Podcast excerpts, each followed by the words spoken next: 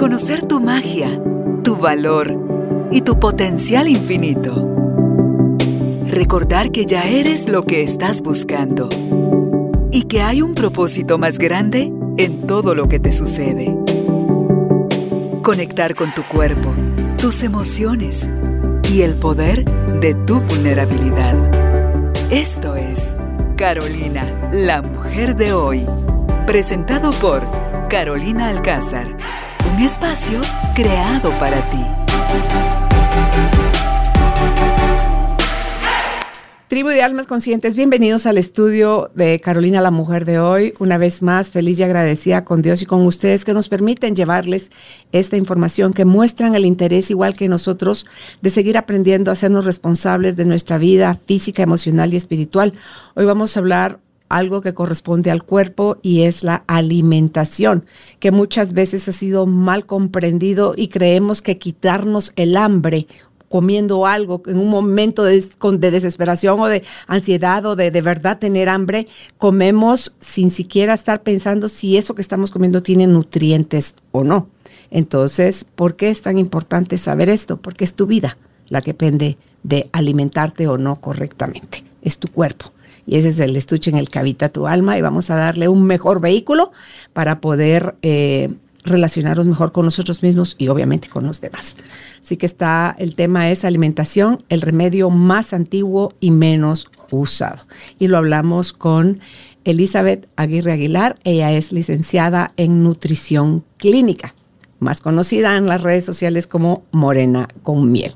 Así que si estás listo, estás lista, bienvenidos, bienvenidas, empezamos. Lee, para mí es Lizzie, es Lee. Te voy a decir que soy tu nieta. Sí, es, es mi nieta, es mi nieta mayor.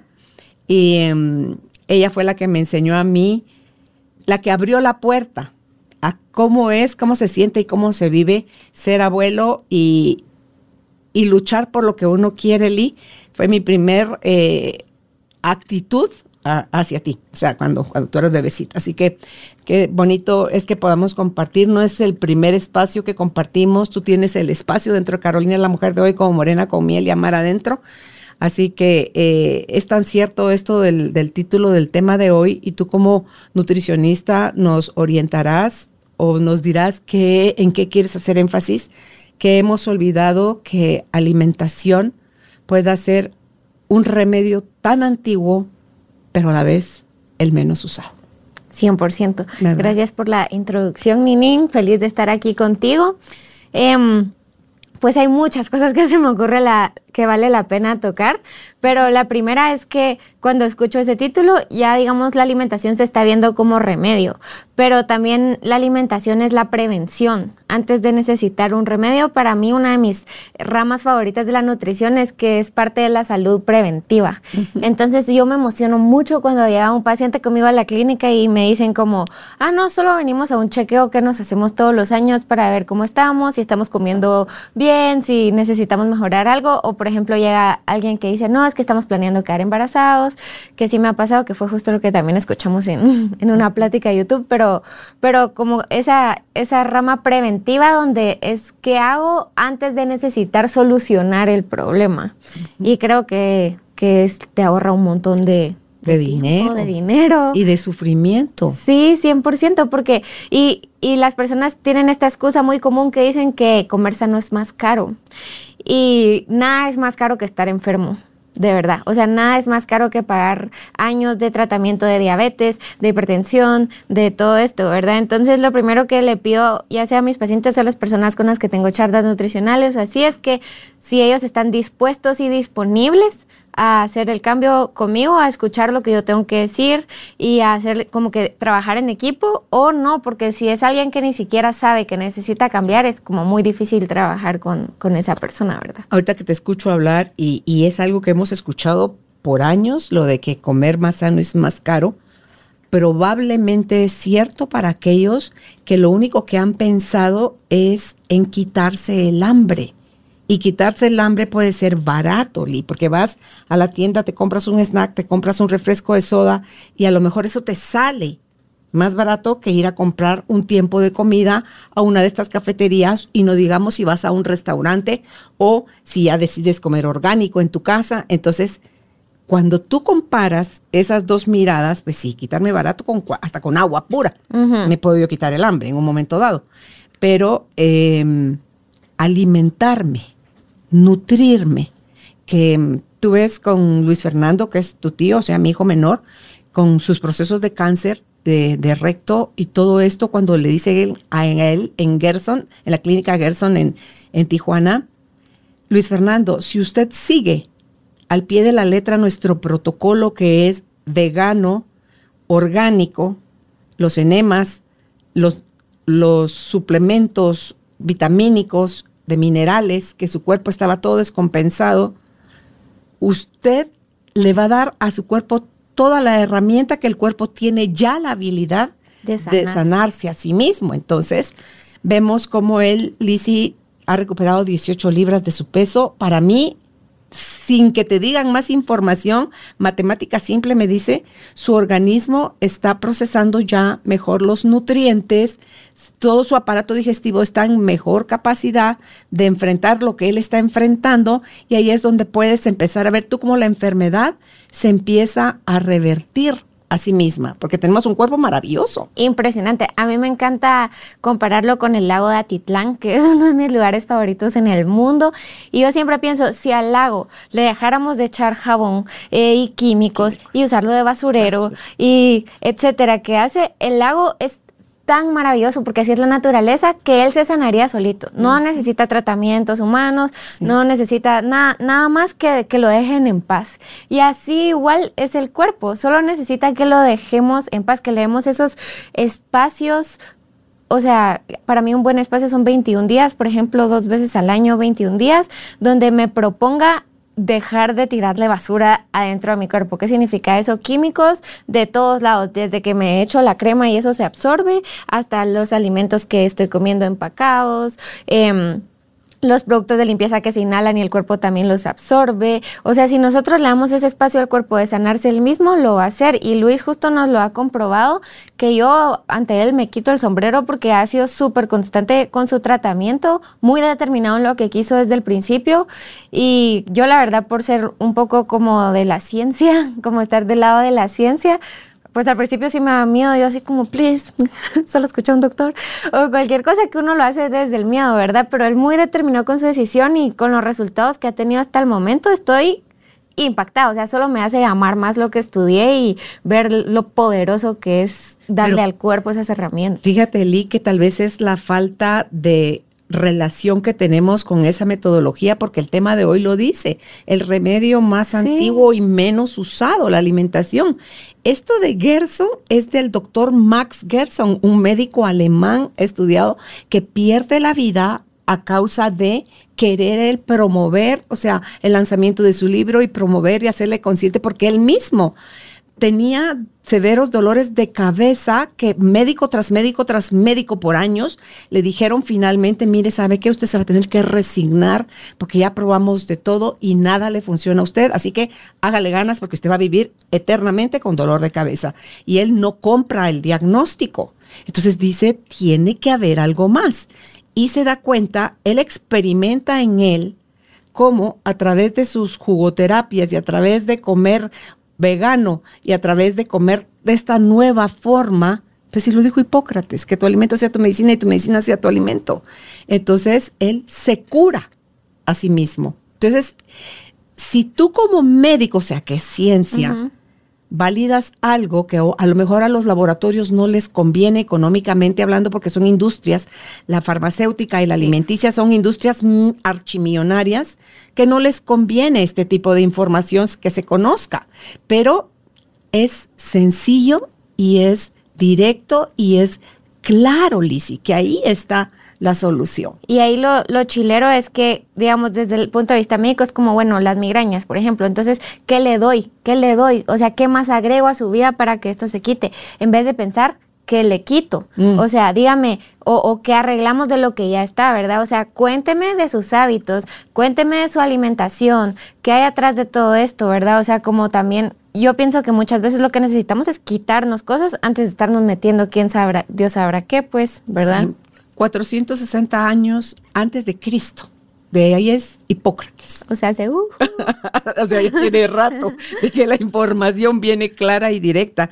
Y buscando información de Hipócrates, les voy a decir cuál es la síntesis que a mí me capturó y está hasta subrayado en donde encontré la información. Dice, mediante la observación, que era, ¿cómo era que Hipócrates curaba?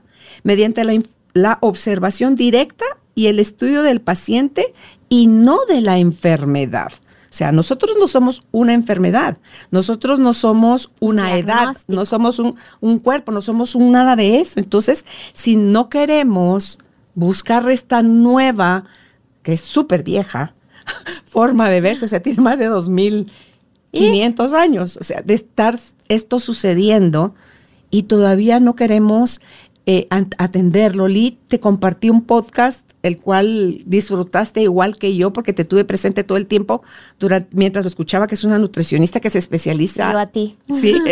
en, en la genética.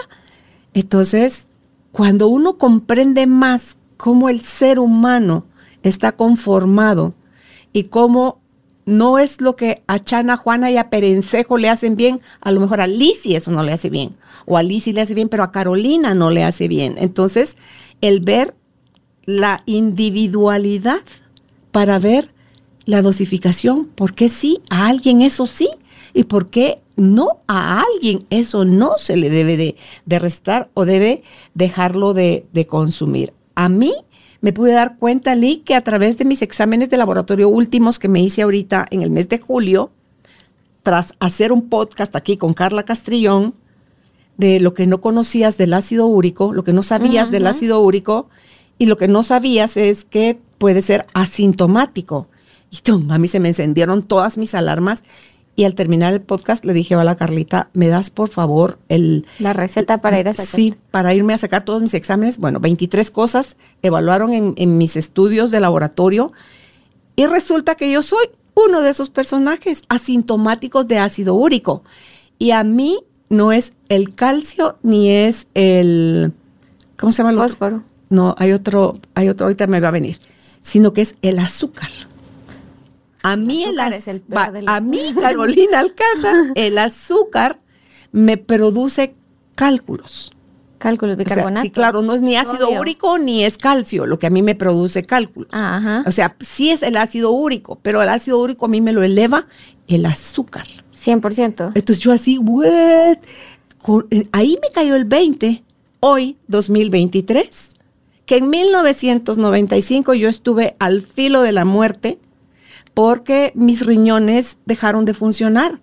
Habían eh, piedras, entonces un riñón estaba tapado y el otro dijo, aquí para en el mundo que me quiero bajar. Entonces ahí es donde tú dices, híjole, entonces, ¿qué hago? ¿Qué hago? Porque me doy cuenta con el medicamento que me mandan para el ácido úrico, a mí me produce diarrea. Hijos. Entonces tú dices, ¿cómo entras a equilibrar entonces, Lizzie, tu cuerpo si la medicina química que se supone te la cura, se te, ¿cómo se llama? Entonces digo yo, ahorita que lo estoy hablando contigo, me tengo que quitar el azúcar radicalmente. Entonces, para dejar que hacer que mi cuerpo eleve el ácido úrico y deje yo de producir cálculos, ¿o no? Matemática simple. Sí, esa sería la forma tal vez más lógica de hacerlo. Lo que pasa es de que si ya me conoces, yo soy antirradical, eh, sobre todo cuando son personas saludables, ¿verdad? O sea, tú sí necesitamos mejorar los niveles de ácido úrico, pero ahorita tu vida, digamos, no está en riesgo, ¿verdad? Entonces... Si todo lo demás me salió normal. Sí, estoy bien. Y tú, tú sos una persona saludable porque siempre estás mm. trabajando en ti misma, porque tú sí aprecias la salud preventiva, siempre, ¿verdad? Entonces, digamos, contigo yo no te diría, mira, mañanita te quitas el azúcar y no sé qué, porque yo sé que eso no es sostenible a largo plazo, porque yo quiero que llegue un cumpleaños y tú te querrás comer un pedazo de pastel y puedas hacerlo, sin sentir como que esto me está elevando el ácido úrico, no sé qué, porque eso causa ansiedad y, el cortisol es peor que el azúcar. Claro. No, a mí no me produce ansiedad. A mí sí. Entonces, Pero Nina, es, es a largo plazo. Liz, no caso. No es sostenible. Y lo has intentado con varias cosas radicales. Sí, pero ahorita va esto, porque yo quiero ponerme como en, el, en la vitrina, Lee. Estoy yendo a la vez porque coinciden las con dos la cosas. genética. No, Lee, con lo de la cámara hiperbárica, Ah, hiperbárica, que voy a sí. entrevistar aquí al doctor también, porque yo estoy así como que de una pieza. ¿Cómo me fregué cuántos años de mi vida con el issue del peso? Y yo estoy gorda, yo no quiero eso. Y, y tengo un mes o cinco semanas De estar yendo que- a la cámara hiperbárica y entonces empiezo a bajar, a bajar, a bajar, a bajar, a bajar de peso. Ni es siquiera pensamiento ahora de quiero ahorita solo sacar y sacar y sacar ropa, porque todo me queda flojo ahora. Entonces, sí, entonces tú dices, ¿será que? Porque uno de los beneficios de la cámara hiperbárica es quitar la inflamación. Entonces Sí, digo yo, porque está oxigenando todos tus yo tejidos. estaba inflamada, Lee. Entonces al desinflamarme, mm, mi cuerpo se empieza a hacer más, más pequeño. Sí. Entonces digo yo, "What? tú nutricionista, dime, sigo con el ayuno in- in- eh, Intermitente. intermitente a raíz de que le dio cáncer a tu abuelo. Entonces, es, es todo, ¿cómo se puede ver eso, Lee? Va, va. Ordenemos las Ok. ideas. Lo primero, respondiendo a lo del azúcar, por ejemplo, ese es uno de mis temas favoritos ahorita, porque la, o sea, la clave para prevenir cualquier enfermedad crónica no transmisible como diabetes, hipertensión y todo esto es evitar picos de glucosa en sangre, porque los picos de glucosa lo que hacen es de que, digamos, tú estás aquí en tu basal, ¿verdad? En la mañana o hasta mediodía que tú comes. Entonces, digamos que lo que se te antojó comer ese día era algo dulce em, o un licuado, un licuado que también lleve fruta y esto, ¿verdad? Entonces, bueno, en el ya más chapinizado, lo que la gente desayuna es, es café con pan dulce. ¿verdad? Entonces, lo que hace eso en mi sangre es que hace un pico, así hasta arriba. Y por un rato se siente bien. O sea, por un ratito se siente que tengo energía, que me quite el hambre y todo esto. Pero lo que pasa con ese pico es que empieza a bajar, bajar, bajar y no baja hasta donde empezó, sino que baja más de donde empezó. Entonces aquí mi cuerpo me tira una alerta y ya tengo hambre otra vez, ¿verdad? Entonces, ¿por qué? Porque necesito azúcar para nivelarme aquí de regreso, porque el cuerpo es muy sabio. Entonces, aquí qué hago? Ah, se me antoja algo dulce. Entonces me como, digamos, unas papalinas, un vaso de gaseosa, yo no sé, y vuelve a subir en pico y vuelve a bajar abajo. Entonces son estos desniveles los que a corto plazo hacen que tengamos lo que le llaman como ese brain fog, o sea, como ese nublado mental, dificultad para poner atención, falta de energía, eh, cosas del día a día como que antojos, cada tres horas ya estoy teniendo antojos otra vez y necesito comer, duermo mal, eh, etcétera, ¿verdad? O como mi papá me decía, esa falta de, energía que él tenía, así mucho, pero él no me hace caso, entonces, ajá.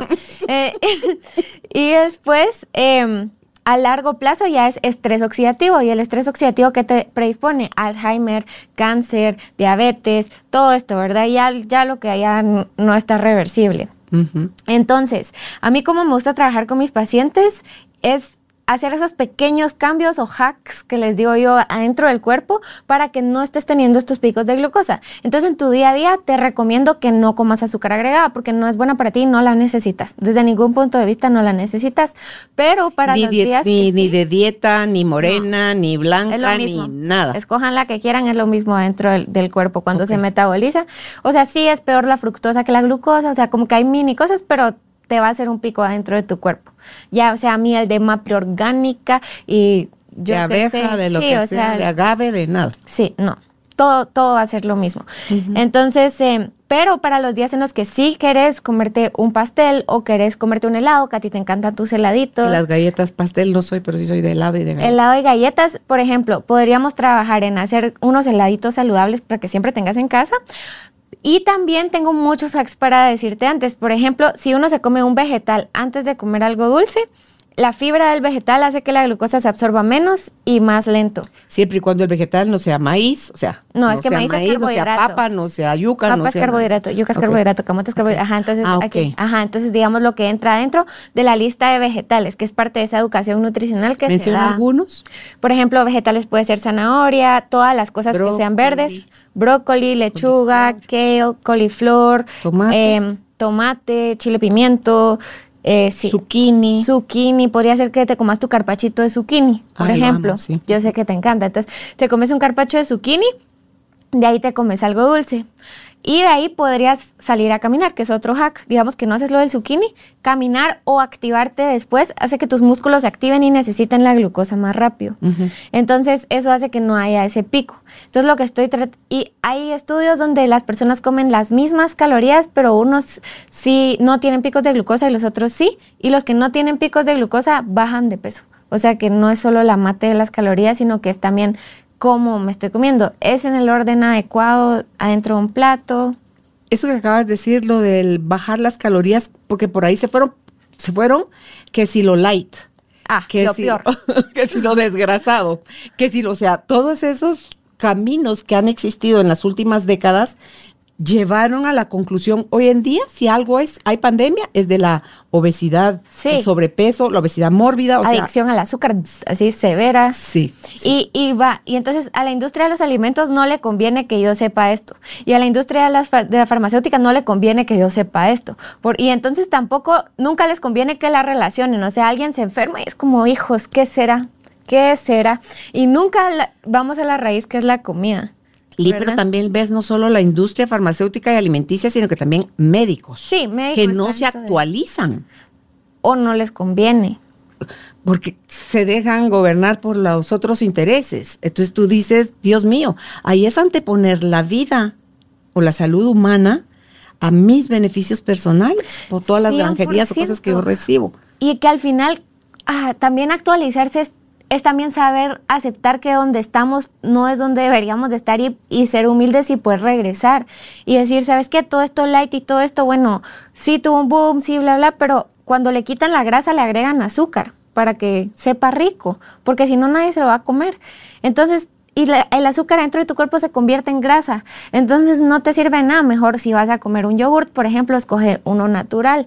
Aprendamos a leer ingredientes, aprendamos a leer etiquetas. ¿Y es mejor el búlgaro o el, porque hay dos clases de yogur? Griego. El griego, el griego o el búlgaro. Eh, el griego tiene más proteína ¿Ok? y el búlgaro tiene menos proteína, pero son igual de buenos. Son igual de buenos. Y lo más importante es que, por ejemplo, con el yogurt, eh, si tú ves la etiqueta nutricional, sí va a decir azúcar, porque la leche tiene azúcar natural. Pero entonces ahí lo, importante es irnos a los ingredientes y leer que en los ingredientes no hay azúcar. Solo dice leche, eh, los bacilos y todo eso que son los, eh, las bacterias que hacen el yogurt y nada más. En cambio, los que sí tienen azúcar van a decir leche, azúcar y van a decir después las bacterias, saborizantes y todo esto. Entonces aquí es como ir regresando a lo natural y adaptar de regreso nuestro paladar a que nos gusten ese tipo de alimentos. Y en serio Claro. que no es difícil, solo requiere voluntad a cambiar. Sabes que sí me di cuenta hace ya unos años cuando yo no ingería dentro de mis suplementos magnesio, Sí. que también aprendí que es mejor tomarlo durante la noche, el magnesio y el potasio con mi melatonina, o sea, todas las cosas que el- yo me tomo el zinc, el magnesio, el potasio Ve. y la melatonina en la noche. Ajá. Entonces, me di cuenta que con el haber agregado magnesio a mi a mi ingesta se redujo el ese Antojo. el antojo, el deseo de comer algo dulce, el magnesio hace maravillas para Sí, eso. importante. Eh, siempre que, menciono cualquier suplemento o algo así, bueno, primero la mejor forma de, de comprar magnesio es glicinato de magnesio, porque es la única forma que atraviesa la barrera que existe entre la sangre y el cerebro. Entonces, lo que nos sirve también el magnesio es para muchas funciones neurológicas.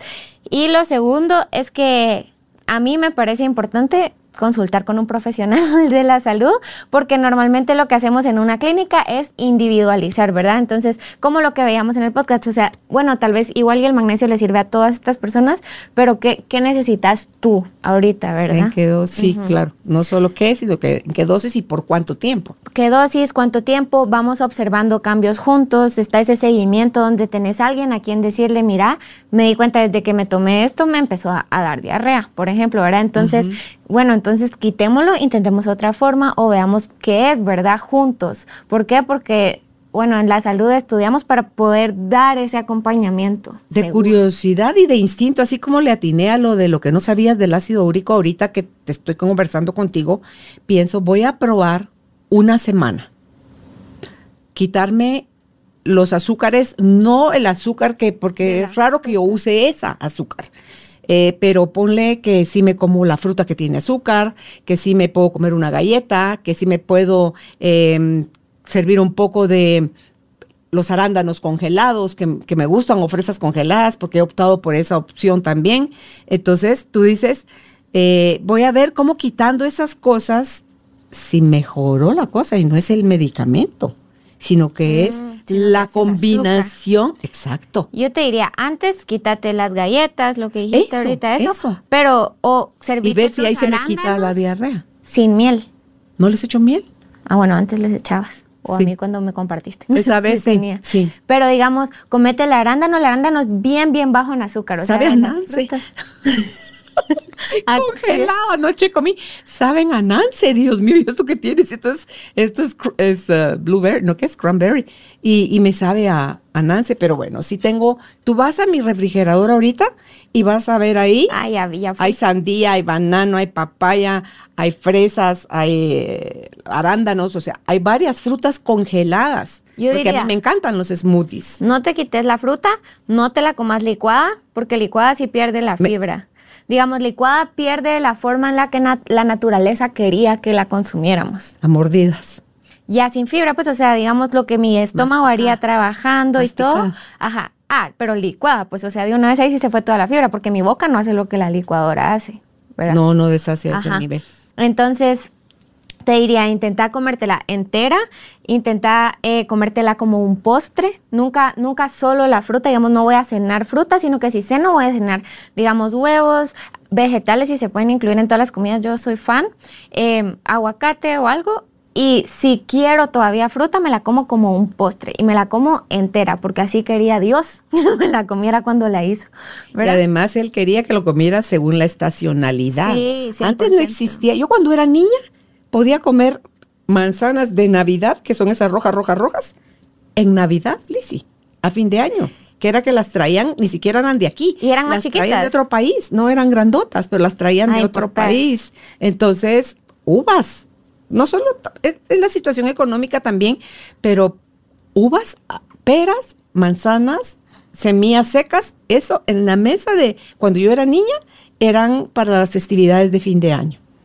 Y si comías pera, era pera nacional. Y si comías manzana, era manzana nacional. Mucho. ¿Verdad? En cambio, ahorita puedes comer cualquier fruta congelada de cualquier país lejano que ni siquiera tiene que ver con tu estacionalidad.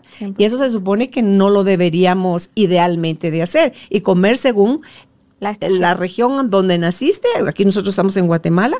Y adentro de Guatemala hay diferentes cosas, porque por ejemplo en el puerto hay cocos, ¿por qué? Porque es el suero de la naturaleza y en ese calor lo vamos a necesitar, ¿verdad? Entonces como que sí, la naturaleza sabia y sí hay una globalización en donde ahora estamos en una cultura de excesos. Entonces nuestro problema no es que no haya, sino que hay demasiado y demasiadas opciones, demasiado que escoger, o sea, como que ya se vuelve abrumante, pues, ir al súper.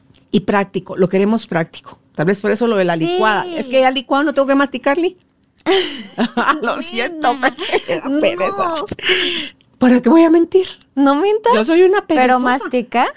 Va, pero desde ahora tú usan las sopas. Ya va Pero en la sopa por lo menos es de vegetales. Los vegetales sí los pueden licor si quieren. Pero digamos ahorita intenta, o sea, decir como que sí, soy perezosa, pero esto es para mejorar mis niveles de ácido úrico. Y no quiero ser extremista y quitarme hasta la fruta del azúcar. Entonces... No, yo solo como prueba, Lee como prueba para... Es que si lo haces por una semana te vas a sentir mejor, obviamente, porque estás haciendo algo extremo. Pero lo que no queremos es que te sientas bien por dos semanas, sino que te sientas bien para El siempre. El resto de mi vida, ok. Entonces, hagamos algo sostenible. Okay. Miren, esta es mi pelea con mi familia todos los días. todos los días. Ok. ¿Verdad? Entonces, algo sostenible y que tú me digas, de aquí a 10 años, Lizzy, la vez pasada que hablamos en el podcast y empecé a comer las frutas enteras y como postre, ya vieras que ya no me da diarrea el medicamento de las, ya sabes, como que... Sí, no, yo espero que voy como por mes y medio de medicamento, me queda otro tanto igual y yo sé que cuando me vuelva a hacer mi examen va a salir ya mi ácido úrico normal. Entonces no es, ah, entonces licencia para continuar. Tampoco porque voy a caer a lo mismo. Sí, no, Porque yo no, lo mío no es por ingesta de licor. En el ácido úrico no soy cervecera ni nada de eso, sino que es a fuerzas, que si es que es matemática simple. Es todo lo dulce que yo le meto a mi cuerpo. y, y, no es porque tú no querrás nutrir a tu cuerpo, sino que es porque, o sea, genuinamente existe una adicción dentro de nosotros y esos picos desregulados de glucosa que si vienen, o sea, en mi consulta eso es en lo que más me enfoco porque solo con cambiar eso las personas me empiezan a decir, hey, ya no me dio antojo de refaccionar nada. Hey, me siento más deshinchada y solo cambié el orden en el que como mis alimentos. Y es como, no es difícil. ¿Cómo ves tú el crudismo? Comer todo crudo. Sí. Em, yo por seguridad pensaría que si quieres comer todo crudo, ahí sí te vayas a tu dieta vegana o algo así, porque comerte el pollo crudo. Ah, no, no, no, no, no, no. Crudo es verduras y frutas. Ah, solo verduras. O sea, no cocer, no cocer ninguna fruta y no cocer ninguna verdura. Ok, me Obviamente, ahorita. si no tienes problemas eh, digestivos. digestivos. Porque sí, porque alguien que, que, por ejemplo, tiene síndrome intestino irritable, le conviene más así hervido. Entonces, como lo veo, si a ti te funciona y a ti te gusta, es la, es la mejor forma de ingerir fibra. Antes todo tenía fibra. Antes los bananos eran así de este tamaño y tenían muchas semillas. Ahora los bananos son de este tamaño y no tienen ni semillas ni nada. Entonces es como agregarle de regreso a los alimentos la fibra que les han quitado. Entonces si a ti te funciona y a ti te hace sentir bien comerte los vegetales y las frutas crudas, yo pensaría que es algo súper saludable de hacer. Claro, y es un poco anti mí porque es masticar, masticar, masticar. Masticar un montón, porque es así, hasta empieza a doler. Sí, pero es que es hasta las encías. La salud de las encías mejora cuando le damos la mordida a la fruta, porque, eso las fortalece y las fortalece. Que no es lo mismo, en cambio, a la maquinita esa que le haces a la manzana y, se hacen cajitos, ¿no? Ah, la que se hacen cajitos, yo feliz, ¿no? Pero por lo menos sigue estando la manzana entera. O sea, la vida moderna vino a hacernos la práctica, Lizzie. Y ese fue el problema. Pero se fue a un extremo muy grande porque, por ejemplo... Nos volvió a Araganes. Sí, y pasamos a querer todo ahorita, ahorita. Y a mí me encanta, por ejemplo, en la casa de, mis tíos, de Gaby y Canche, que Gaby sí es así como que full eh, nutrición holística y así. Em, digamos, en su casa no calientan el agua ni siquiera en esa calentadora instantánea de agua. Si querés agua caliente, se enoya. Y si querés un test, te lo llevo en 10 minutos. Porque ella en serio evita cualquier cosa que sea dañina a su cuerpo, pero tuvo que aceptar que no todo va a ser instantáneo. Claro, y ni siquiera en olla X, sino que en una de acero inoxidable. Sí, que no te vaya a soltar partículas hacia tu cuerpo, ¿verdad? O sea, eso ya es como que irte al nivel... El top como nirvana. es, el nirvana de la nutrición. que ni eso sabemos, Lee. Ay, las ollas son más baratas, son las de las de aluminio. Las de, entonces tú dices, ahí te estás, las de, sí, las de aluminio son. Sí, de ahí ¿Sí? Ah, el cuerpo lleno de metales pesados. Sí. ¿Verdad? Y eso es un término que ni siquiera se escucha. El otro día escuchaba un podcast de este especialista porque hablaba del agua, el teflón y todo esto, y la cantidad de daño que le metemos. Ay, pero si estoy tomando agua. Sí, pero es embotellada y está en una botella plástica. ahí se fue todo el plástico. Entonces hablaron de la variedad de filtros y la cantidad de agua que has de tomar, porque no es tómese 5 litros de agua al día, no a todas las personas les hace bien tomar todo ese líquido. Y dice, y si su pipí cuando orina está ya casi color agua, usted ya se desmineralizó, ya se... No. Sí, es como amarillo clarito lo que buscaríamos para hidratación, amarillo clarito. Sí, entonces... Em, Importante mineralizar el agua, echarle una pizquita de sal rosada del Himalaya a tu primer vaso de agua. Si tu día empieza con un vaso de agua al tiempo y una pizca de sal rosada, ya estás. Si le agregas el limón. Delis. El limón es alto en vitamina C, el limón es como que desinflama y desintoxica, entonces en, los chinos, ellos son de, la recomendación de ellos es no tomes ninguna bebida fría. 100%. Y te, te cambia la vida. O sea, y es malo porque obviamente uno se le antoja su agua así congelada, con hielo, pero no es lo que el cuerpo necesita, porque eso lo que hace cuando entra a tu cuerpo es contraer todo en vez de dejar que fluya y que sea como más eh, suave el proceso. Ahorita que fui a China y servían té en todas las comidas, me pareció delicioso y maravilloso, pues, o sea, con tu agüita calientita te vas pasando la comida y re bien, pues. Sí, dicen que lo más frío que deberías de tomar es al tiempo. Sí. No. Y ahí es lo mismo como que, y si un día tú tienes antojo de un agua fría porque estás en el puerto y eso, entonces tómatela, pues como que no se trata de nunca hacerlo, solo de priorizar que por lo menos todos mis días empiezan con un vaso de agua al tiempo. Li, mi suegra, tu abuelita Yoli, o sea, tu bisabuela, ella era de tenía calor, se tomaba algo caliente, un té o Para un café. nivelar. Entonces sudaba. Y ahí se- es lo que hacen en el desierto. Sí. ¿Por qué están tan tapados, dice uno, con ese calor? Yo andaría con tiritas, no. Ellos andan con el turbante y andan con las túnicas porque el sudor lo conservan adentro y eso es lo que los mantiene frescos porque ese es un mecanismo natural del cuerpo para refrescarte. ¿va? de regresarlo a su equilibrio, digamos, 100%. O sea, todas estas cosas que hemos dicho son cosas que funcionan si te funcionan a ti. Porque eso también es lo que pasa, que depende tu estilo de vida, depende del tiempo que tengas, de si alguien te puede ayudar o no a prepararte la comida, de demasiadas cosas. Y, y algo bien importante que no hemos mencionado es de tu salud mental. Porque si tú estás en un momento donde no estás con salud mental, donde estás padeciendo, digamos, ataques de pánicos o una depresión muy fuerte o yo no sé, o sea, más eh, trastornos de la personalidad, ya más, más al otro extremo. Entonces también es casi, diría yo, imposible hacer cambios físicos si la mente no está en equilibrio.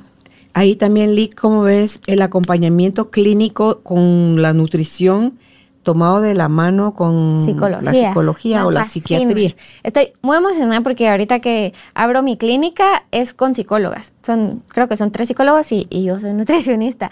Pero eso es para mí la forma en la que mejor se maneja. Primero, lo que como influye directamente en cómo me siento. Porque si todo el tiempo estoy comiendo cosas que son altas, así empacadas, altas en químicos, eh, gaseosas, mucho azúcar, estoy teniendo estos picos y, y no me estoy nutriendo, nunca me voy a sentir bien. O sea, es imposible tener salud mental con una alimentación así mala. Porque ¿qué voy a necesitar? Medicamento, porque ya no estoy dejando que mi cuerpo se regule al mismo, sino que ya lo, lo mandé a la fregada, su regulación. Y al revés también, si no tengo esa salud mental, entonces también va a ser bien difícil tomar decisiones saludables para mí mismo, ¿verdad? Entonces es un balance entre los dos, como aprender a pensar sano y aprender a comer sano, que se equilibran entre ellos y me hacen sentir al 100. Mejorar la relación que tiene uno con la comida. Ah. Uno dice, ¿cómo, cómo no- ni que fuera persona? Sí, 100%. platícanos de eso. Con la comida y con el cuerpo también. Yo les puedo contar de mi experiencia personal que mm, es algo que me ha costado y todavía sigo trabajando muchísimo. Em, todo el tiempo crecí, más cuando cumplí como 13, que ya desarrollé y entonces el cuerpo ya empieza a cambiar y, y tenía celulitis y como que no sé, o sea, un poco no me gustaba yo a mí misma, hasta llegar a, a tal punto de sentir que odiaba mi cuerpo, que odiaba mi cuerpo, que odiaba cómo me veía, que intentaba esconderlo, siempre sentía que me veía fea o mal, me hablaba mal a mí misma. Y todo eso va directo relacionado con la comida, porque entonces con la comida que era, era o atracones o restricciones así severas, así como que no, entonces esta semana la dieta del banano, casi que, o sea, así solo que uno escoge una cosa y solo se come. Y eso me llevaba a más ansiedad y a fracasar en mi dieta extrema, entonces me llevaba a pensar peor de mí otra vez, en un ciclo vicioso de en serio no quererme y tratar mal mi cuerpo. Y una de las cosas que me inspiró a estudiar nutrición es que ya me he sentido así y creo que nadie se merece sentirse así. Entonces, tratar de, de como que mejorar esta cultura me, me inspiró mucho. Y después, ah, bueno, y en ese proceso llegué a extremos de tomar pastillas para no tener hambre, de, o quemadores de grasas y extremos, o el- para ir al gimnasio. hacer ejercicio, o sea, de que salía al colegio, o sea, imaginen, tenía 17 años, era pequeña. Salía al colegio, me iba a kickboxing, después dos horas de ballet y después regresar a mi casa. Y ahí no almorcé, o sea, nunca almorzaba, sino que solo hacía ejercicio, ejercicio y casi no comía. En una edad tan crítica, ¿verdad? Donde uno apenas está descubriendo quién es y todo. Y ha sido poco a poco y con paciencia, con terapia y con mucho amor propio que he logrado llegar a un lugar en, en donde creo que ya por fin estoy hoy. Y hoy sigo trabajando en eso. Porque muchas veces regresan los pensamientos así como que, ay, no, es que en esto se me ve la pancita, no sé qué, y después pienso, madre, esa es la forma del cuerpo, porque el cuerpo de la mujer tiene como esta naturalmente curvación aquí que es el útero, o sea, como que son mis órganos, ¿verdad? Entonces, aprendiendo, me encanta agradecer, bueno, todas las noches agradezco tres cosas y escribo tres cosas que me gustan de mí. Y esas tres cosas que me gustan de mí empezaron así tontas, como que, ah, sí, hoy me gustó mi ceja. O algo así, como que, ¿cómo se me las hoy No sé, así, hasta, hasta que ya es como, madre, me encanta lo empática que soy. O me encanta que cuando quiero soy súper disciplinada y cumplo mis metas. O me encanta mi cuerpo que es capaz de dejarme cumplir todas las metas que yo me propongo. Es mi vehículo para todo y hace todo tan bien, de verdad que es maravilloso. Y en ese estudiar el cuerpo, en dos años de medicina y, cuatro años y medio de nutrición y, trabajar mi mente, aprender a pensar sano, estar sola conmigo cuando me fui a Francia, subir de peso mucho, pero no, no recurrir otra vez a los mismos patrones para, para regresar. No sé, he tenido como varios procesos donde por fin creo que hoy ya tengo la paz, donde para mí la comida es una fuente de nutrientes que deja que esta máquina, que es perfecta, se desarrolle en, lo mejor que puede. Pero para mí la comida también es una forma social de compartir y que me disfruto mucho. Y lo que siempre pienso es, es peor el cortisol, que es la, el neurotransmisor del estrés, la hormona del estrés, perdón, que, que el azúcar o lo que sea que me esté comiendo. Entonces, si es un día de disfrutar, me voy a disfrutar lo que esté comiendo y no me voy a ir todo el día de largo, como que dejé los extremos. Regreso a comer bien. Otra cosa, otro tema, Lee, son los que son delgados. Su naturaleza, su metabolismo acelerado, lo que sea, pueden comer de todo cuando quieran y no van a engordar. Entonces, eh, ese es un error, creer que alguien que está delgado es, sano, o está, su salud está bien. Bueno, solo cerrando entonces este tema, como eh, eso es lo que a mí me inspiró y yo quisiera poder ayudar a muchas personas a sentirse bien en su cuerpo otra vez. Ahora, las personas que son delgadas, una cosa muy importante es que también ellos a veces tienen ese problema de imagen con su cuerpo porque les dicen, ay, es que estás muy flaco. En serio, cuando estabas un poquito más, más pesado te veías mejor. No sé qué, o sea, tampoco el mundo no se conforma ni con ningún extremo. Ni con el gordo ni con el flaco, sí. Entonces, eso es lo primero que a veces pensamos que solo porque es delgado no tiene sentimientos o no tiene self-awareness, auto... Eh, sí que se ve su cuerpo, digamos. Y lo segundo es de que un cuerpo delgado no es sinónimo de un cuerpo saludable. Puede haber alguien que esté en sobrepeso y sea saludable, que todos sus exámenes salgan normales. O gordito y están todos sus Puede ser, y también puede ser que alguien sea súper delgado o hasta marcado y no sea saludable, porque hay cosas que no se ven como el hígado graso, como los niveles de colesterol, como eh, los niveles de azúcar en sangre, muchas cosas que no se ven. Hay gente que tiene síndrome ovario poliquístico, crea resistencia a la insulina y es súper delgado. Entonces, em, lo más recomendable para cualquier tipo y forma de cuerpo es, en serio, yo diría que tal vez a partir de los 25 años, y si antes es mejor, o sea, revisarte tus sistemas enteros una vez al año, ¿verdad? Como que ver cómo estoy adentro. Porque prevenir y ver, verlo ahí donde todavía es reversible, ahí donde todavía si hacemos algo de verdad lo arreglamos, antes de tener que llegar a los 40 con tres diagnósticos, seis medicamentos y una condena. El miedo que la gente tiene de ir a evaluarse es que le digan que tiene algo. Y entonces es porque ya se consideran con la escasez o la ausencia total de las herramientas internas para poder salir avante en, una situación como esa, cuando tú eres parte, tu mente es parte de a dónde te llevaste y también es parte de la recuperación, pero tú eliges si la quieres como enemiga o como, o como aliada. La microbiota, Lee, la importancia que juega la microbiota, a mí eso me pareció un tema excepcional y lo hemos tratado aquí con médicos y otro tipo de especialistas también de eh, la relación que hay entre el intestino y el cerebro y cómo tú, teniendo una microbiota sana, puede modificar tanto tu salud o llevarte a la enfermedad.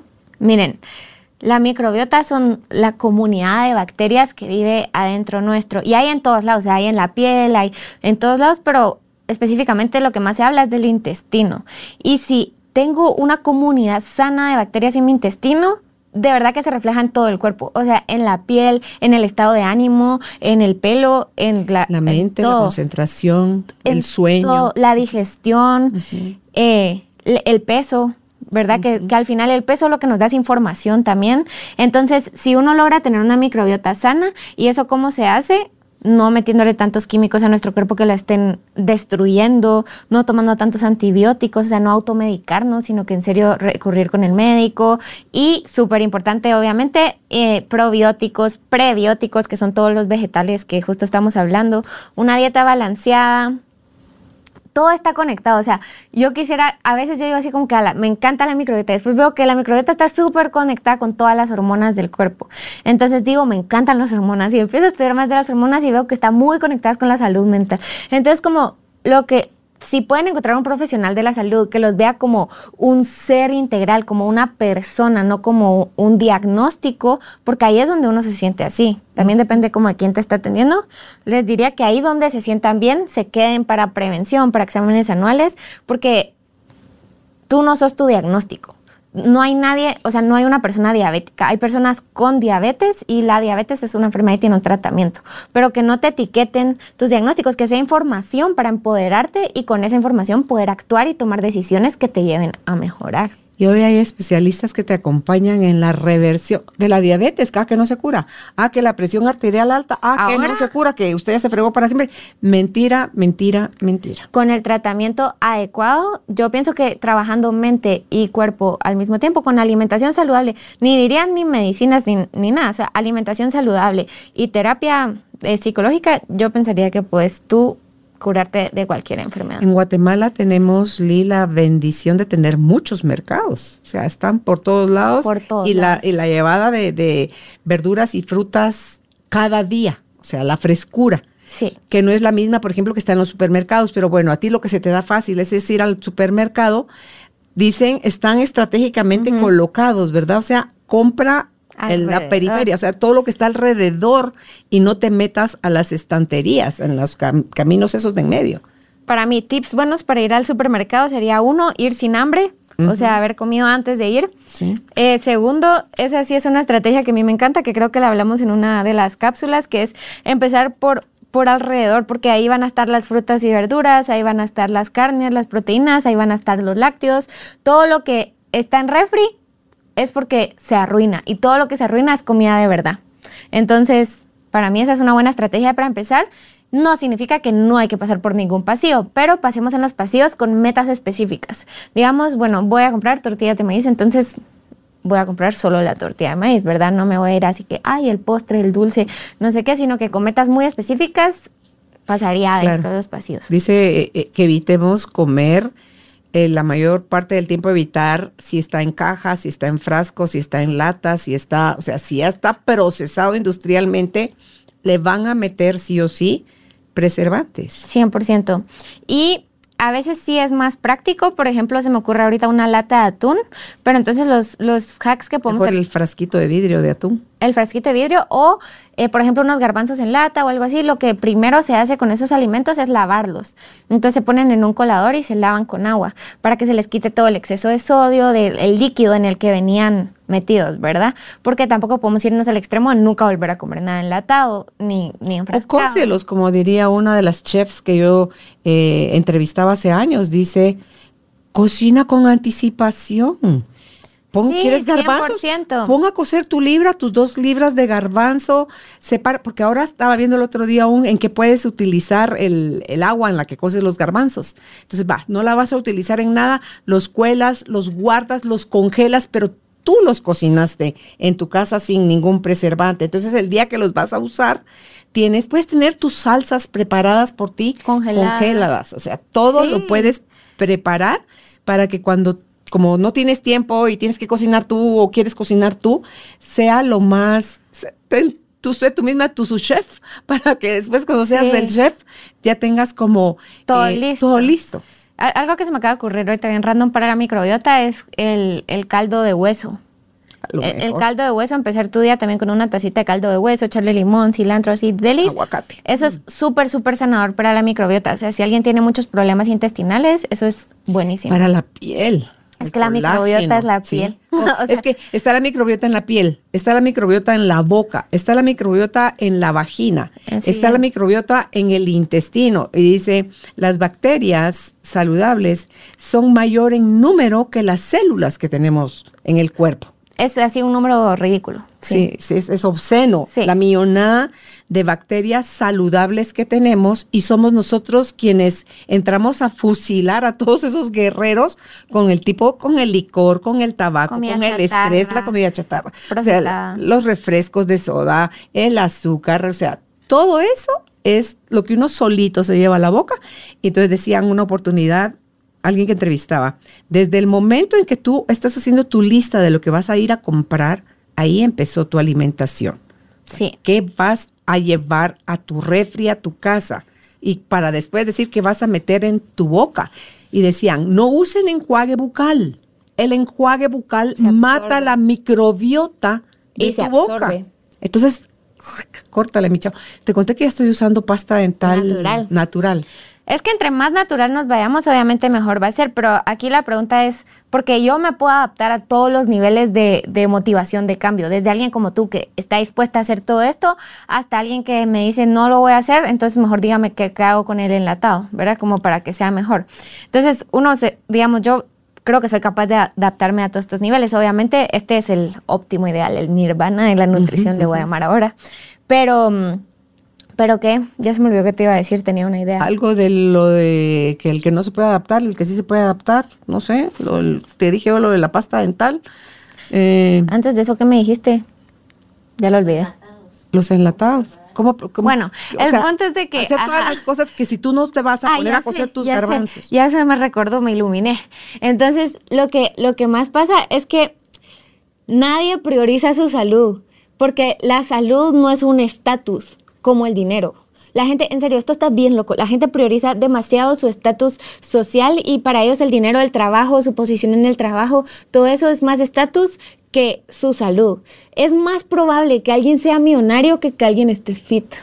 En, probabilidades así estadísticas, lo sacó Diego Dreyfus en su, en su Yo así, boom. O sea, ¿cómo vas a creer que va a ser más probable ser millonario que estar fit? Y él sí prioriza muchísimo su salud física y te dice como que, y volvamos, o sea, hagamos lo que estar saludable sea un estatus, pues, porque estar saludable es como, sí, o sea, tú darías todo por tu familia, por tus hijos, no sé qué, pero estás dispuesto a darle salud, o sea, estás dispuesto a darles todos esos años más de vida, porque eso a, largo plazo va a valer más que el dinero que de un día para otro se va a la frega. Sí, te lo vas a gastar en querer recuperar tu salud. Te lo vas a gastar en querer recuperar tu salud y, y, la salud te da recuerdos, la salud te da actividades que puedes hacer sin, sin, sin sufrir, te da buen sueño. Dormir es importantísimo, by the way, o sea, como que dormir es como la base de toda la salud, de la priorización, pero o sea, estar tú bien es el mejor estatus y la mejor herencia que le puedes dejar, digamos, a tus hijos o a cualquier persona que, que se tope contigo.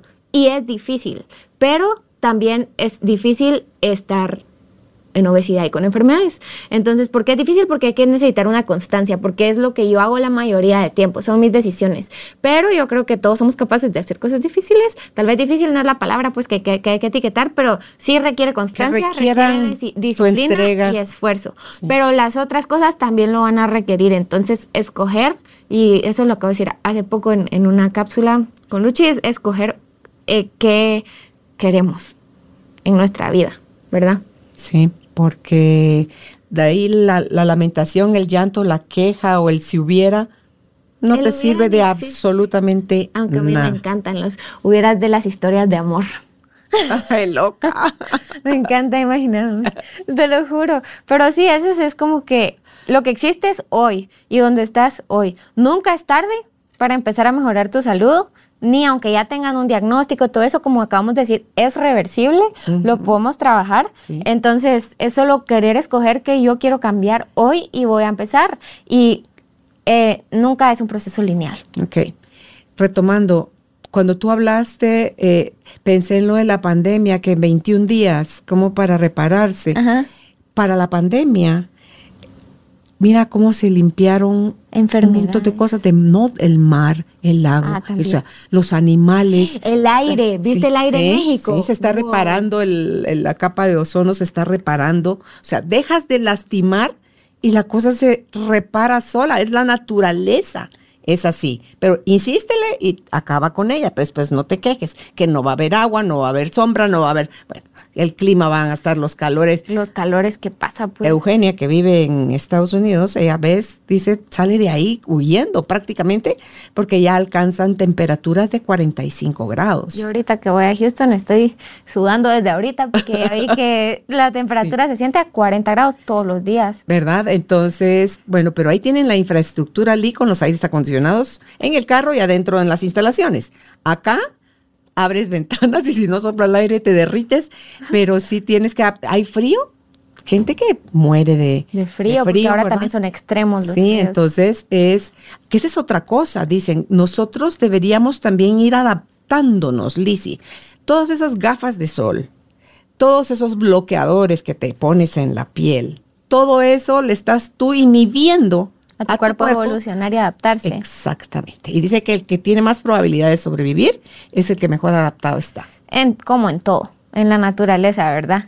O sea, no sé si les recomiendo que no se echen bloqueador, pero... Sí, sí, porque... Poco a poco. Eh, si no te excedes en la exposición al sol, es que ahí no está. necesitas. Pero digamos que si es alguien que sí, por eso siempre es importante individualizar, ¿verdad? Porque si tu trabajo es bajo el sol, entonces ahí tal vez sí hay que cubrir tantito la piel, ¿verdad? Cuando me fui a Corea, las coreanas tapadas, pero desde la coronilla hasta la punta de los pies, y yo con mi manga de la t-shirt enroscada hasta el hombro, sin gorras, y, se me quedaban viendo así como que yo era bicho de otro planeta. Es que ellas se cuidan mucho la piel. Sí, es que ves mujeres de 50 años que se ven como de a 30. Literal. O sea, ahorita cuando acabo de ir, o sea, eh, pero también se echan una cantidad de bloqueador en la cara que les queda blanco. O sea, tú les ves las caras así blancas. Sí, entonces tú dices, bueno, eh, en, el justo medio, o sea, ni tanto que queme al santo, ni tampoco que no lo alumbre. Expóngase al sol en la, a las 9 de la mañana, a las 4 de la tarde. No a las 12 de mediodía, ¿verdad? Como que buscar. Con esto de la pandemia yo empecé a tomar vitamina D, porque yo a mí me encantaba tomar sol,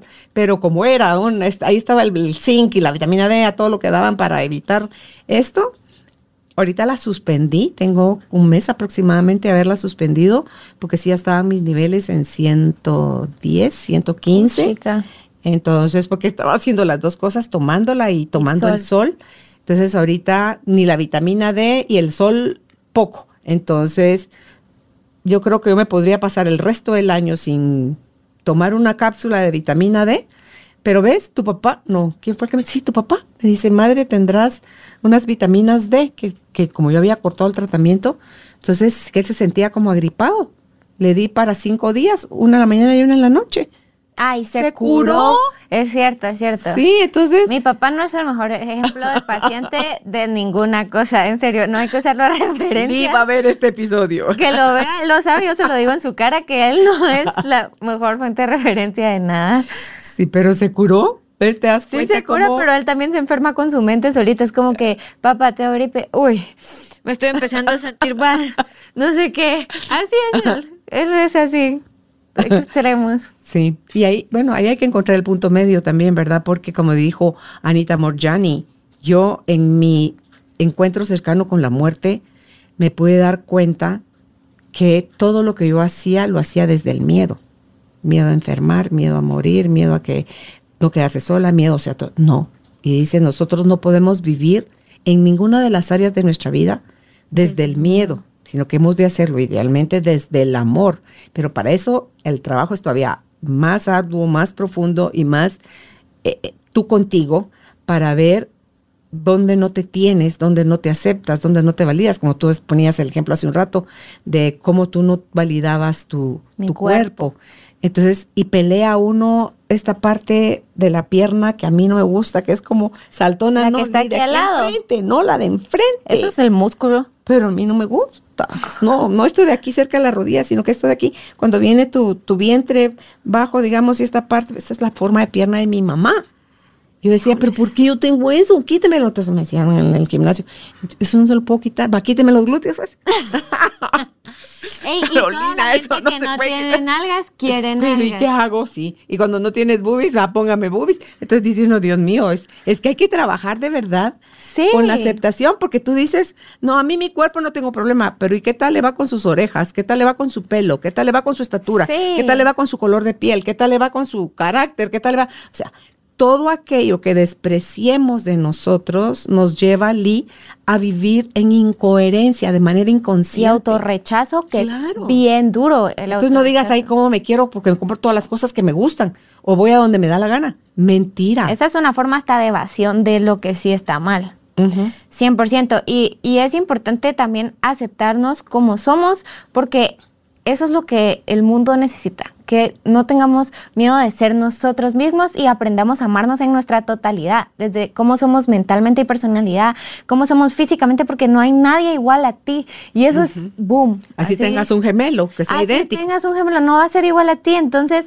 aprovechar que somos únicos y que, bueno, no no me gusta esta parte de mis piernas, pues ahora voy a empezar a agradecer que tengo piernas, ¿verdad? Porque hay gente que no.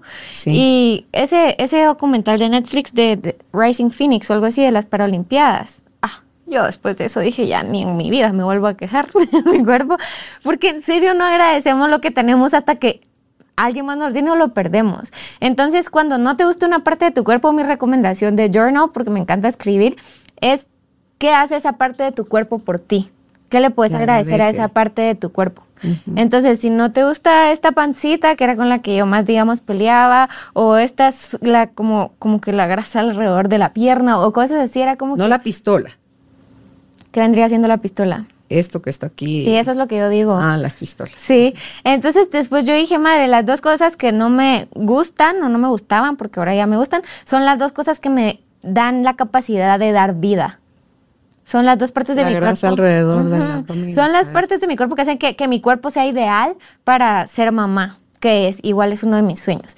Entonces yo les empecé a agradecer todos los días y a mis piernas por llevarme a todos lados y por dejarme hacer bici y por dejarme llegar a todos los lugares y a mi panza por digerir todos mis alimentos y por regular mi ciclo menstrual y por todos los órganos que están ahí adentro echando punta mientras yo ahí viendo que no me gusta, ellos están actuando a la perfección y en sincronización para que yo sea una persona muy feliz y muy saludable.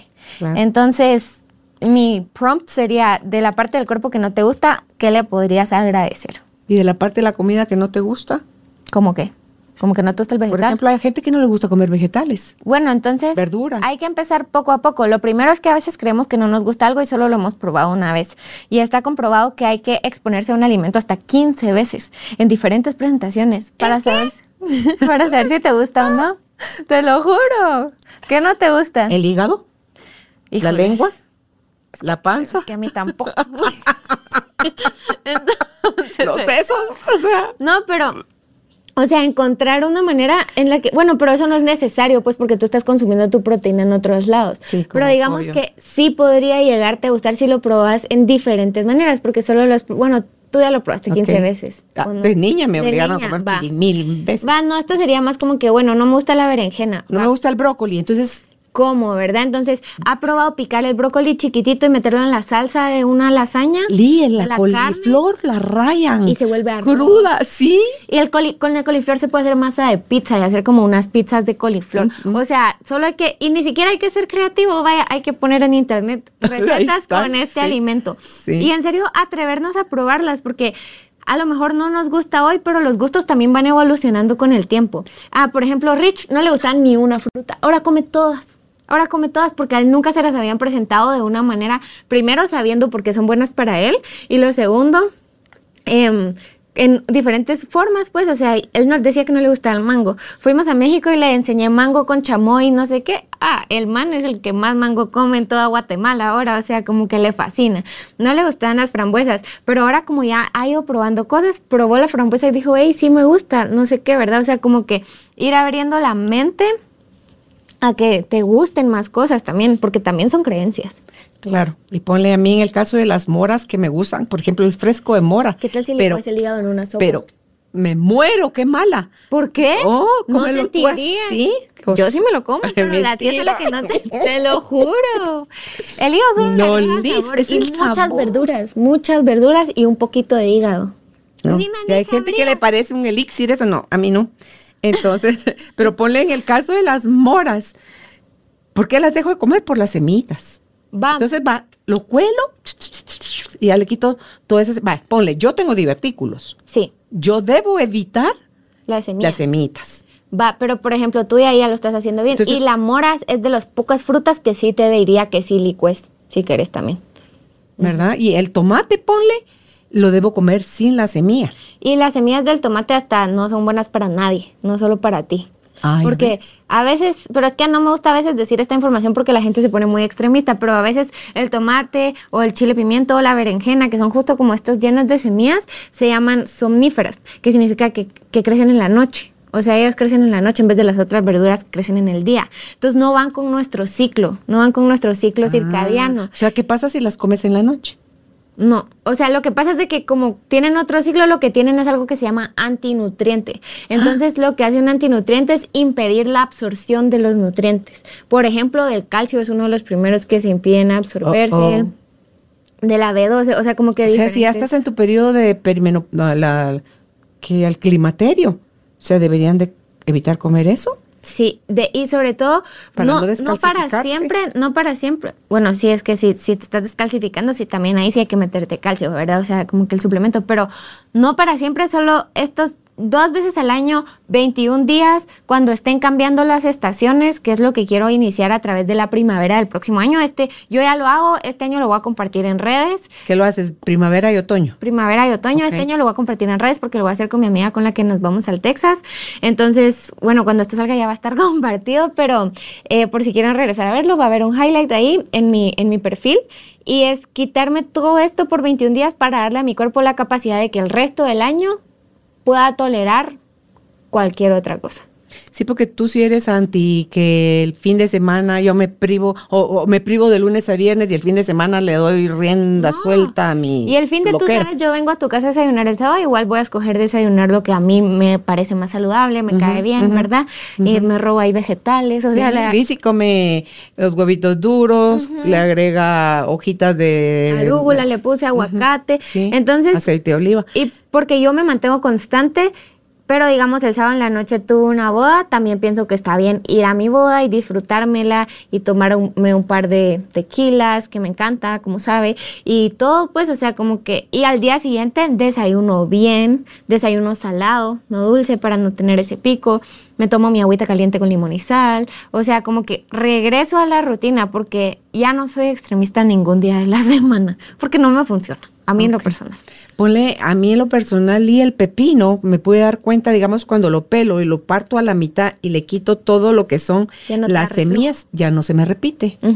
Entonces eso es un buen truco. No me privo de comer pepino, porque lo que me hacía mal era el, toda esa liguita y semillero que tiene en el medio. Intenta con el chile pimiento y el tomate, les quitas el tomate, eh, las semillas. Sí, al tomate se lo quita y el chile pimiento también. Y ya no te debería de, dar problema, ¿verdad? Sí, no, y es que además el chile pimiento dicen que le deberías al tomate y al chile pimiento quitarles la piel. También, para que no tengan esos antinutrientes se le debería quitar la piel y las semillas. Pero yo sé que eso a veces es complicado, entonces esta es mi idea, que dos veces al año, 21 días, lo hagas. No sé por qué estoy repitiendo tanto esto, pero sí es algo que me gusta mucho. Te resuena mucho y ya lo has estado haciendo por varias veces. ¿Te recuerdas cuando nos fuimos a Ati y todos me decían, Lizzy, ¿de dónde sacas tu energía? Porque yo así nadando con Sebas en el agua no sé qué, después saliendo a correr, jugando y todo, y solo no se me... Esos 21 días de me siento que estoy en nirvana.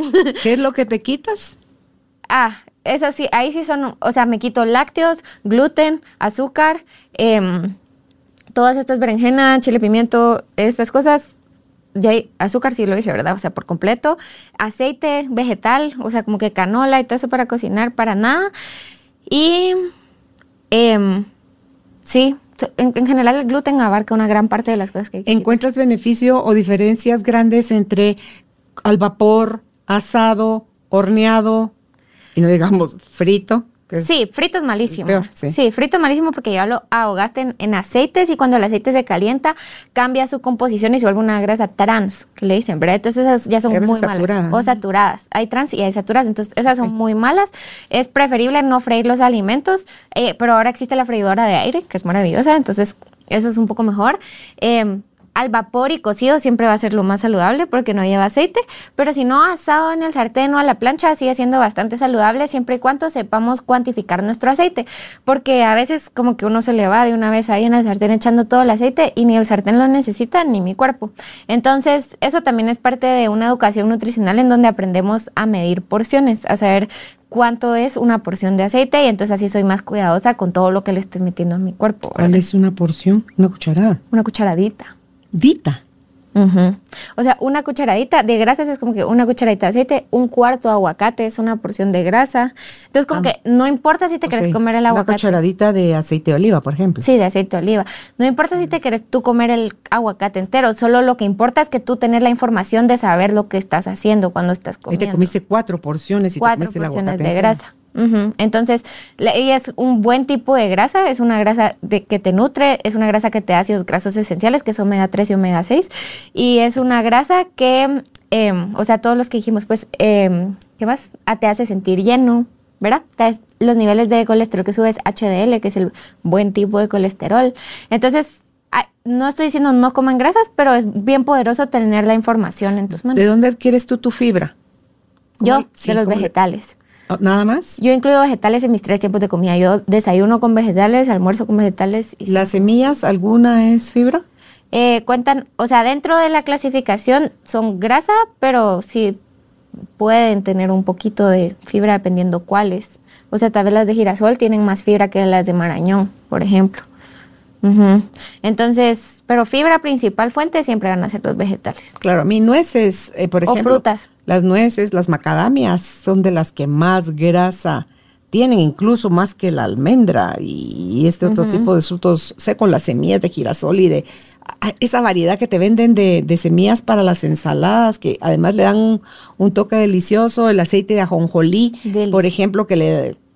Cambia el sabor a, a todo. Sí, la idea es aprender a poder incluir todo en nuestro plato y llevarlo a un balance. Porque también lo primero, primerito que me dice cuando llega a la no se preocupe, yo ya, me quité el pan y yo, ¿y por qué? O sea, como que en serio el pan me lo tienen satanizado, la pasta, el arroz.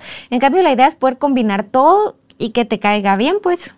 ¿Qué evitarías combinar? Si vas a comer pan, evita combinarlo con. Si vas a comer carne, evita combinarla con. O si quieres vegetales, evita combinarlos con. Diría, si vas a escoger, como que si vas a escoger pan, entonces ya escogiste tu carbohidrato. Entonces, si voy a comer pan, ya no como pasta, no como arroz, no como yuca, camote, papa, elote, ¿verdad? Hay varios que creemos que son vegetales y son carbohidratos. Entonces, digamos, ahí escogí uno. Los vegetales eh, los comería con todo. Eso sí, no. Lo que sí recomiendo con los vegetales es que sea lo primero que te comes. Para que sea la fibra la primera que cae a tu estómago. Es un super hack para evitar los picos de glucosa. Para agregarle fibra a lo que la industria ya se lo quitó. Y para sentirte saciado por más tiempo. Y carne, Em, tal vez si, solo si tenés el ácido úrico elevado hay que hacer modificaciones, ¿verdad? O sea, no hay que comer carnes, carnes rojas, evitar con vino, con alcohol, o sea, como que siento que el alcohol arruina todo, la verdad es como que en la alimentación, pues si puedo comer y no tomar mientras estoy comiendo. Que hay de cierto que el cuerpo no genera esa enzima que digiere el alcohol. Dicen que hay algunas, es así, no he leído un estudio que les pueda decir así con evidencia, pero dicen que hay algunas personas que sí tienen y otras que no. Por eso hay gente que no le da goma, por ejemplo, como mi abuelo. pero, no, mi marido. No, no tu marido, mi otro abuelo. Te lo juro, pero sí tiene que haber algo diferente y ahí sería súper interesante ver la genética para ver qué, qué falta y qué no.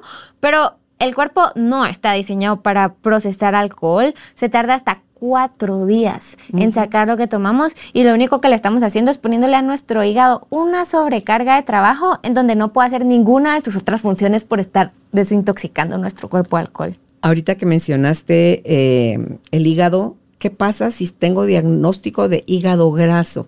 ¿Qué me debo quitar de mi alimentación y por cuánto tiempo? Lo más importante va a ser azúcar, porque el azúcar se convierte en grasa. Entonces lo primero que te dicen es quítese la grasa, pero hay buenos tipos de grasa que no hay que quitarnos, ¿verdad? Como el aguacate, semillas, aceite de oliva, todo esto, ¿verdad? Entonces eso no nos lo deberíamos de quitar porque hasta nos puede dar deficiencias.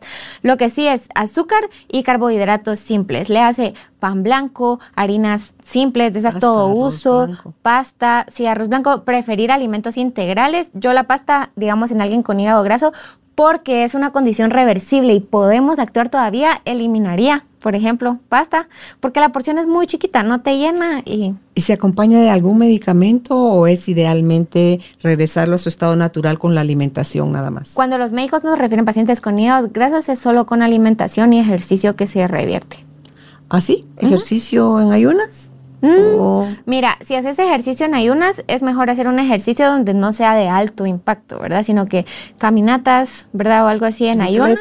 Que, que, que, tu cuerpo tenga tanto oxígeno que todavía puedas hablar, digamos. Mm. ¿Por qué? Porque la grasa, la grasa no se quema, la grasa se oxida. Y para oxidarse necesita oxígeno. Ah, pues dicen que también hay una grasa café.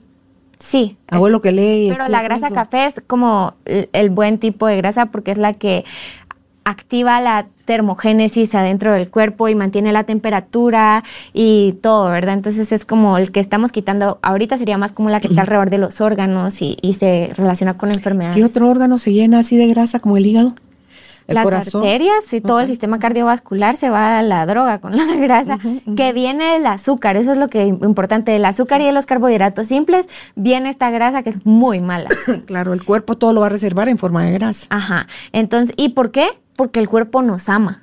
Entonces, cuando hay este pico de glucosa que te digo, disparan insulina, el cuerpo dispara insulina y la insulina no dice, hey, voy a almacenar esto como no sé qué, dice, ¿dónde no lastima? En la grasa. Entonces la grasa empieza, empieza a absorber todo y ya ni siquiera por eso no nos da energía a largo plazo, porque la agarra así. Es cierto que en los primeros en el primer periodo de nuestra vida es donde se forman las células adiposas, digamos. Sí, los adipocitos. Sí. Me encanta el nombre. Adipocito. Sí. Entonces. Cuando, ¿Qué edad tenemos cuando eso sucede? Es en el, es en el primer año de vida. Y, por eso, y, si, y si formaste mucho, tienes con, tienes con eso más tendencia a ser gordito. Tú desde tu primer año de vida vas a predisponer, o sea, tus papás van a predisponer tu riesgo de padecer sobrepeso u obesidad. Y por eso es tan importante acompañarse en todos los procesos. O sea, desde querer quedar embarazado y tener esa prevención nutricional para que tu hijo salga lo más saludable que se pueda, hasta en esos primeros seis meses optar por lactancia materna si es posible, si no es posible, asesorarte para ver lo de la fórmula, una que esté en tus eh, recursos económicos y cuánto, porque a veces hay gente que cambia de etapa 3 o algo así ya de fórmula donde la proteína ya está arruinando el riñón al niño. De verdad, son, las fórmulas tienen mucha proteína. Entonces, va, eso los primeros seis meses. Ya después de esos primeros seis meses, em, la introducción de los alimentos. Entonces, es la primera experiencia del bebé con toda la comida. Y ahí es donde se descubrió que se necesita que un niño se exponga 15 veces a un alimento para... No, a la primera no le gustó y ahí el Y hay unos niños que prueban y no, caras así, de ahí siguen comiendo porque de alguna manera sí les gusta, aunque sepa ácido o algo así.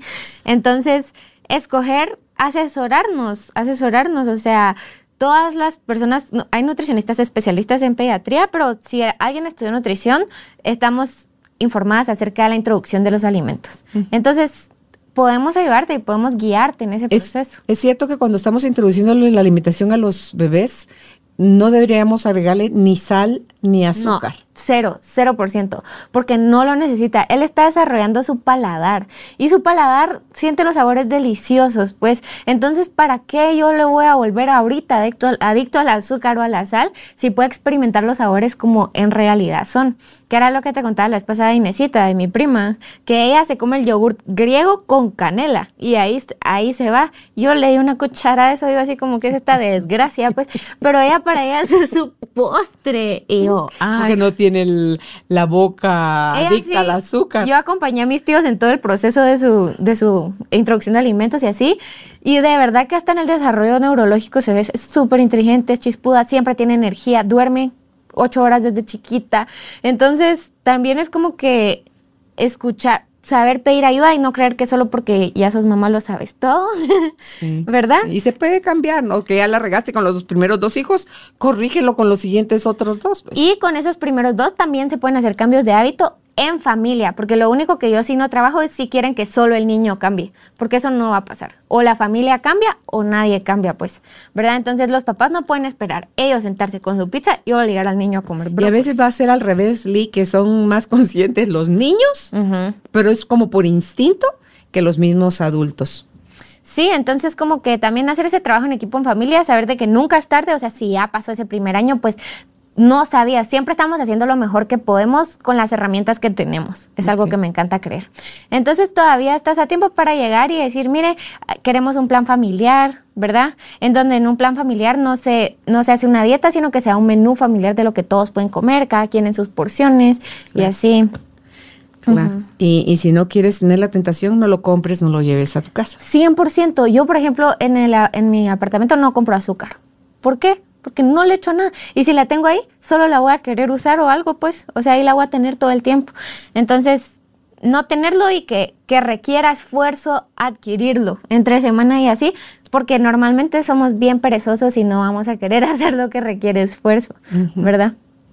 Concluyendo, entonces, el recordatorio de hoy es el remedio más antiguo y menos usado es nuestra alimentación. Nunca es tarde para aprender. Nunca es tarde para aprender. Los alimentos eh, son preventivos y los alimentos son curativos, se diría, ¿verdad? Entonces ya es también una forma de tratamiento. Los alimentos son importantes para la salud mental y son importantes para la salud física. Emocional.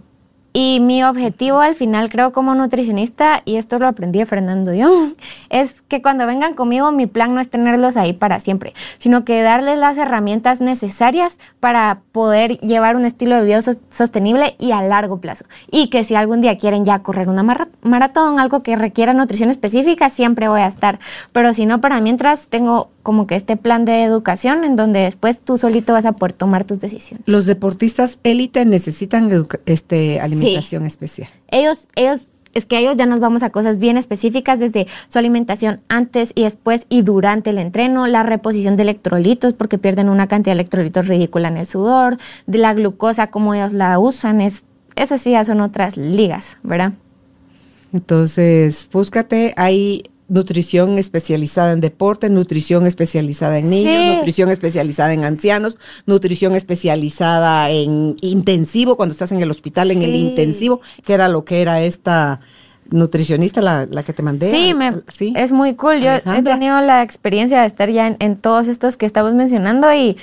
Ay, a mí me pasa que todo me encanta, pero ahorita lo que más me ha hecho clic es esto que acabo de ver de la genética, pero para mientras le hago un poco a todo, así que Sí, pues gracias Lee por haber estado compartiendo con nosotros la información. No sé si tienes algo más que quieras agregar ya de cierre. Em, bueno, que cuando ya estén escuchando, viendo o cualquier cosa esto, em, en noviembre abro mi clínica por si les gustaría ir conmigo. Entonces les comparto, voy a estar adentro de Clínica Balance, que es una clínica que ya existe, en la segunda calle 6-24 zona 10, en el edificio Renovati 1, ah, clínica 902. Sí. 902. Ahí voy a la Cámara Iberbárica. ¿En serio? En el la oficina 1010. Ahí está. Sí. Eh, renueva. Entonces, para hacer citas pueden hacer en WhatsApp. si doy el número aquí, ¿sirve o no? Sí, por favor. Ah. Ahí te lo pone Tati. Eh. Entonces, para hacer citas por WhatsApp, 4484-2130 o por teléfono 2315-8423 Em, los, por lo menos de aquí a junio voy a estar de lunes a sábado atendiendo en las clínicas, así que si les interesa aprender y seguir creciendo conmigo, yo feliz de recibirlos. 4484-2130, ¿me repites por favor el número de la clínica en el edificio sí, Renovati? 2315-8423. Oli, el número de la clínica, la que la Ah, 902. 2, 902. 902 en Renovati 1. Ok, 902. Estoy súper emocionada porque he tenido mucha experiencia ya, digamos, en otras clínicas, hospitales y todo, pero por fin este es mi nuevo bebé, así que va a estar cool. Claro, mira, ahí te puedo pasar viendo de una cosa a la otra, porque a mí todo eso, Lee, que me puede servir, que le encuentro el beneficio, que lo he verificado. Y que si confías en mí, van a ser a largo plazo y no instantáneas. Vamos a poder hacer cambios. sí, definitivos. No, ante todo que yo me veo viejita delgada, yo sé, yo sé. activa, a los 90 brillante. años con el pelo largo. No. Eso dijiste. No, corto. Tú dijiste el pelo largo Corto día. como lo tengo ahorita. No, ni ni. No, Tú habías dicho pelo delgada, morena, bronceada, con mi pelo corto, vestida toda de blanco, me encanta. Muy saludable. a los 90 años. descalza, andaba ahí, estaba en manejando una y casa caminando a mi clínica Sí, es que estaba caminando, estaba en una casa que estaba frente al mar. Ah, qué oferta. ¿A dónde tú vas a ir? tener casa frente al mar. Correcto. Donde tú vas a querer llegar a pasar los fines de semana con Ricardo. Todos. Sí, Así 100%. que eh, gracias por, por haber estado con nosotros compartiendo este espacio. Bueno, pues ya lo vieron, es mi nieta mayor, Yo me Elizabeth presento Aguirre. como la favorita. Pero, los, los originales, la favorita. De los Sí. originales, la favorita. No, la favorita de todos y hay los originales aparte. Pero sí, gracias Nina por la invitación. Y si no han escuchado las cápsulas, también estoy adentro de Carolina, la mujer de hoy, con mis cápsulas de Amar Adentro, donde hay bastante información nutricional esparcida por ahí, ¿verdad? Claro, y si la quieren seguir, es autora del libro Amar Adentro, Ah, de tengo poemas. Un poemario. Sí, y también en Instagram la siguen como Morena con Miel. Sí. Marca registrada. Marca registrada. Sí, Yo no la no. he registrado. Sí, ya la voy a Me dijo registrar. abuelo. ¿Qué? Me dijo abuelo eso, que sí, que la habías registrado. Aún no, pero ya voy. Aún no, ok, sí, no lo dejes al tiempo. Ok, gracias. Gracias a todos. Y gracias a ustedes. Un abrazo. Chao. Gracias por ser parte de esta tribu de almas conscientes. Comparte este episodio para que juntos sigamos expandiendo amor y conciencia. Recuerda visitar nuestra página carolina la mujer de www.carolinalamujerdehoy.com.gt. Encuéntranos también en redes sociales como Carolina la Mujer de Hoy.